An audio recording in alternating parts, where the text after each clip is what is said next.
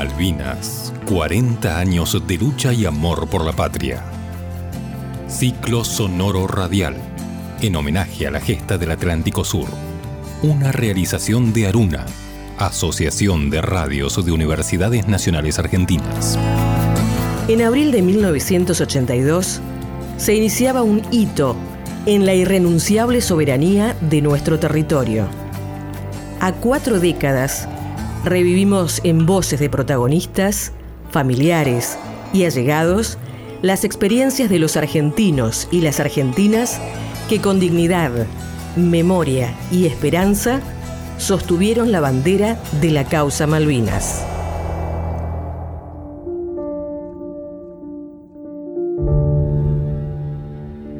Malvinas, combatir y sobrevivir para contarlo.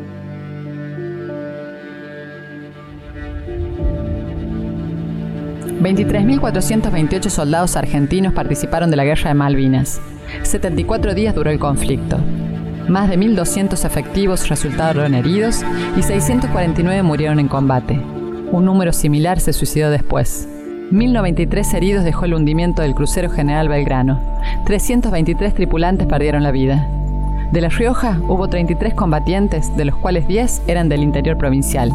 Pero detrás de los números, las cifras, la cuantificación, hay seres, seres desolados, jóvenes sin experiencia y militares de carrera que no tuvieron la posibilidad de elegir entre ir o no a la guerra. Nos toca prepararnos para ir a la isla. Indudablemente nadie te pregunta. No, este, me hubiesen fusilado de último porque no podés este, eh, negarte a cumplir una orden. Eh, eso es un estado de rebeldía y que en estado de guerra este, es más grave la situación. Nadie te pregunta, ¿te creí o no te creí? Yo, este, un día le dije acá a un jefe que estaba, ya no está más ahora el jefe. Si me preguntaba, ¿usted cree que iría o no iría? Yo no me iría.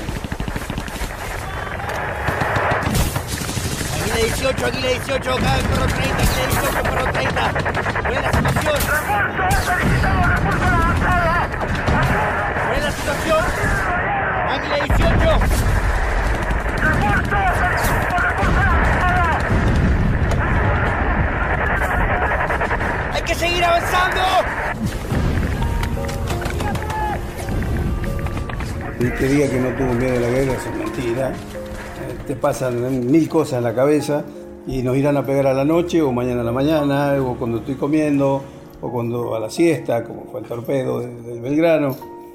Entonces eso es una intranquilidad eh, permanente, una zozobra que no, no cesa. Uno se acuesta a dormir y si me duermo, capaz que me agarra dormido. No, no, uno no sabe.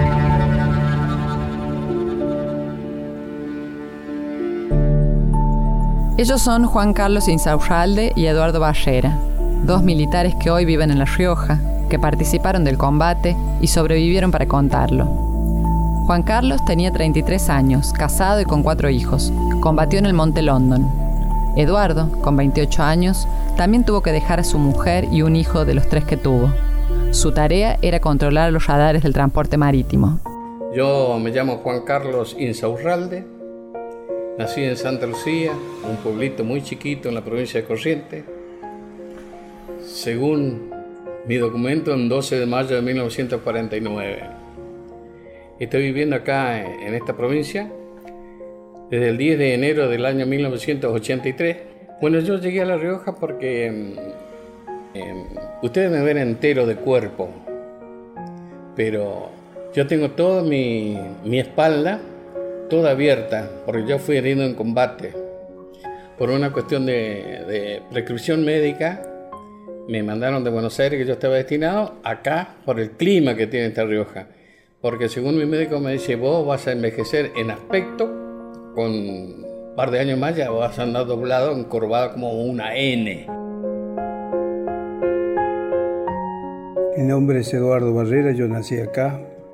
Me fui muy joven a la Marina, escasamente casi 15 años. Me incorporé. Eh, mi profesión era radarista, así que vivía arriba de los barcos, navegué 29 años en distintas unidades y en aquel entonces, en el año 82, me tocó embarcar en la corbeta Drumo. Una corbeta, un barco chiquito que se compró de emergencia allá en el año 78 cuando íbamos a entrar en conflicto con Chile. Le compramos a los franceses, son este, barcos de, de patrulla.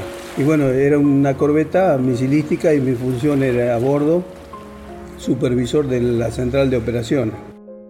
La Rioja Capital. Sí, eh, nací en el hospital, el que está, la escuela normal, atrás del río. Ahí nací.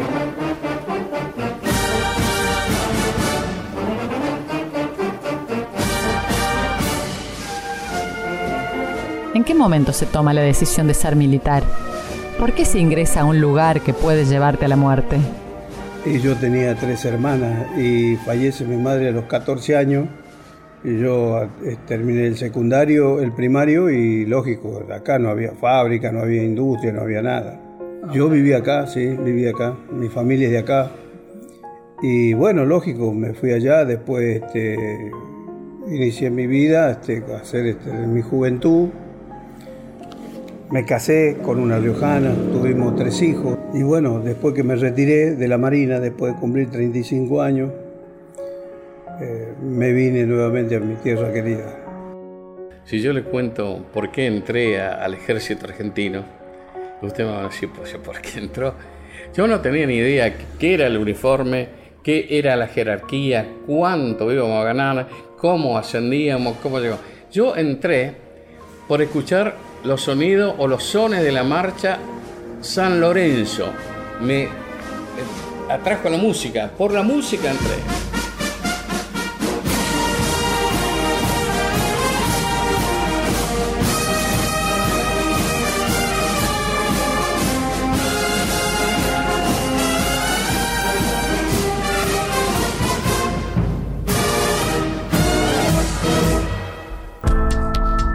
Malvinas. Experiencias y relatos de lucha y amor por la patria. Si quieren venir, que vengan, les presentaremos batalla.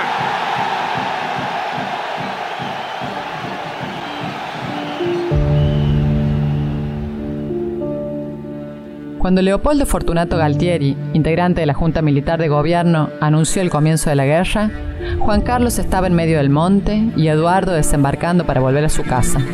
Ninguno se imaginó lo que se venía. Apenas si pudieron despedirse de sus familias.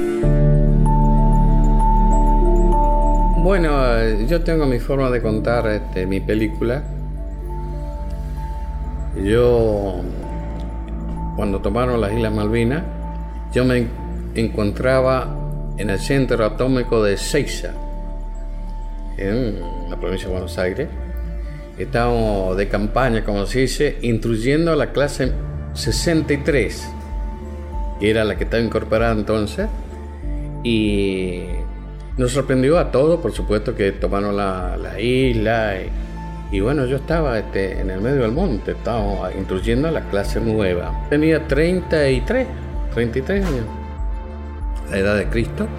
Y mi grado, aunque ahora ya no lo quieren reconocer a Cabral como sargento, yo era sargento. Y en el momento de la guerra yo estaba embarcado en un barco de la corbeta Drumo. Ahí me bajo por mi jerarquía para capacitarme para ascender al próximo grado. Me bajo, se arma el conflicto y me vuelven a embarcar porque yo conocía los equipos. Este, o sea, eh, saber de dónde específicamente el punto no, porque las operaciones de guerra se sabe ya cuando está en el área de operaciones. Nos dijeron nos vamos a Malvinas, nada más. Malvinas. 40 años de lucha y amor por la patria. Estaba en, en- en intrusión y bueno, había gente que estaban contentos, otros no tanto. Yo pensando siempre en mi familia, yo tenía mis cuatro hijos ya y mi señora que lo dieron ahí que está. Nos íbamos a ir a las Malvinas, nuestra unidad. Yo estaba en la compañía de ingenieros mecanizada 10, el asiento de paz era Pablo Podestá, Podestá este, detrás del Colegio Militar de la Nación para que ubiquen el Palomar usted. Por ahí estaba mi unidad. Y bueno, yo estaba de semana, me acuerdo, este, seguimos en el campo. Después llegó la orden que teníamos que replegar todo, levantar todas las carpas y volverse a la unidad. Y era de madrugada. Y bueno, cumpliendo la orden, como dice acá Eduardo, este, no hay que, no se discute las órdenes. Bueno, levantamos todo. Y en el trayecto de Seiza hasta mi unidad estaba mi casa. Yo vivía en Morón. Y paso por la casa a despedirme de mi familia, mi mujer.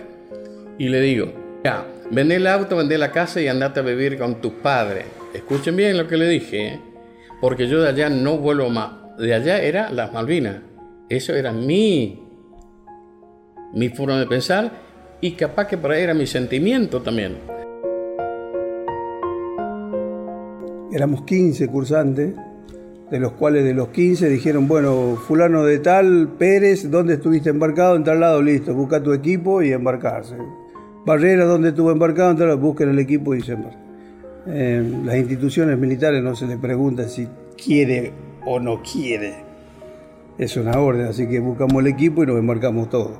Bueno, yo me tenía que despedir de mi familia, de mi, de mi esposa. Yo tenía una sola hija, una chiquita. Este, y le dije que si me pasa algo, que se volviera a casar, que la hiciera estudiar a mi hija y que no piense nada de lo que diga la familia, que cómo se volvió a casar, porque antes eh, estaban en esa, ¿no? Que se volvió a casar la viuda. Y nada, bueno, de bolilla, casate de vuelta y ya. Lo único que te pido es que la hagas estudiar. Malvinas. Las vivencias cercanas de la gesta del Atlántico Sur.